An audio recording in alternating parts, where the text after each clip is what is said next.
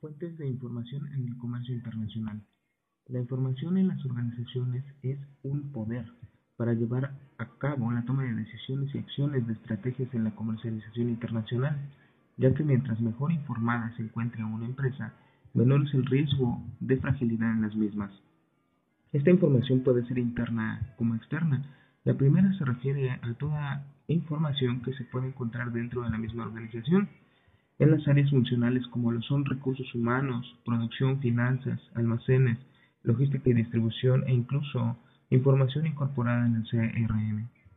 La información externa se refiere a la información de los mercados que se quieren abordar, así como la respuesta de los productos específicos a comercializar, las tendencias internacionales, los montos de transacciones, las normas, legislación y medidas vigentes así como especificaciones, tecnologías o ciclo de vida de los productos, la competencia, precios y medios de comunicación en el país que se desea penetrar.